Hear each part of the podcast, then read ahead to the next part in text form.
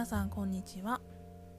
本日は強みを知る上で私が大切だと思っていることをお話しします。私自身強みっていうものは自分の持っている価値観と自分の長所の2つを掛け合わせたものっていう風にして考えています。そのうち価値観っていうものは無意識のうちに普段使っているものなのでそれをまずしっかり意識して明確にすることが大切だと思っています。というのはまあ、人生における全ての選択とか行動っていうものは自分の価値観で成り立っているからなんですね。例えばどういう時に楽しいと感じどういう時にイライラするのかっていうそこに価値観が眠っているわけですね。例えば自分が楽しいと感じるのはなぜ楽しいと感じるのか。誰と過ごしていると楽しいのか。一人で過ごす時なのか大勢なのか。親しい友人だけで集まる時。が楽しいのか、えー、そういうことを明確にすることで自分の価値観というものが見えてくるわけですね。例えばイライラする時もそこに価値観が眠っています。作業が遅い人に対してなんだかイライラしちゃうなっていうことあると思うんですがそのなんで遅いことに対してイライラしてしまうのかなぜだろうかと掘り下げた時に、えー、自分はスピード感を大切にしているんだなということが見えてくると思うんですね。ということは時間を大切にしたい、まあ、この時間を大切にしたいの向こう側には何が眠っているのかっていうと自分の時間を大切にしてほしいというふうな思いも込められていると思うんですね。ということは自分の時間を大切にしたいし相手の時間も大切にしたいというふうな価値観が見えてきます。で他に、えー、字が例えば汚いえー、まあ、丁寧ではない乱雑な字に対してイライラしてしまうっていうこともあると思うんですね。えその場合丁寧に書くということに対して、えー、自分は大切に思っているんだなと、えー、これは、まあ、相手に分かりやすく伝えたいからというふうな思いがあると思うんですけれどももう一つ掘り下げて考えた時に、えー、人によく見られたいというふうな自分の発見にもなると思います。うん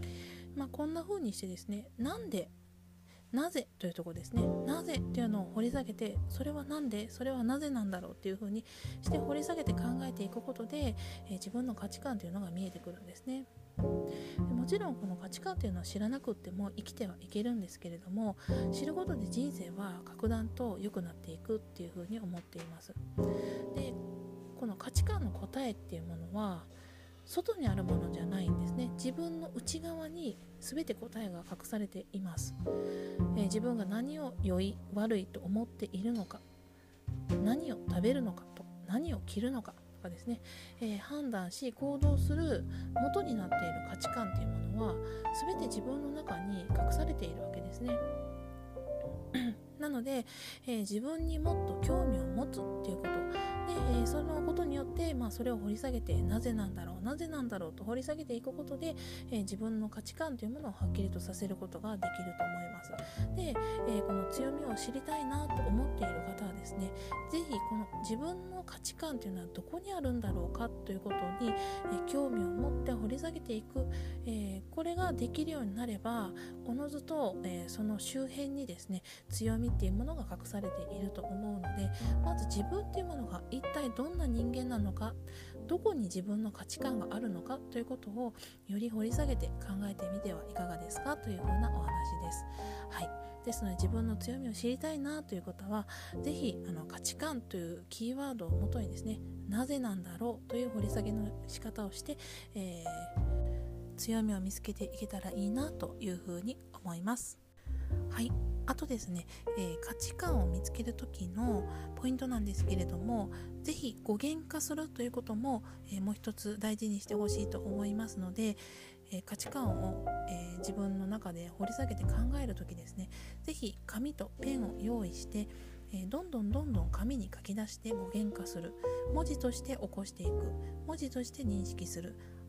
文字として認識することによって、え再度自分の中にですね、え、その価値観というものがどういったどういったものなのかということが明確になってきます。はいということで今日は強みを見つけるために自分の価値観を明確にしようというお話をさせていただきました。ここまでご視聴いただきまして本当にありがとうございました。では失礼します。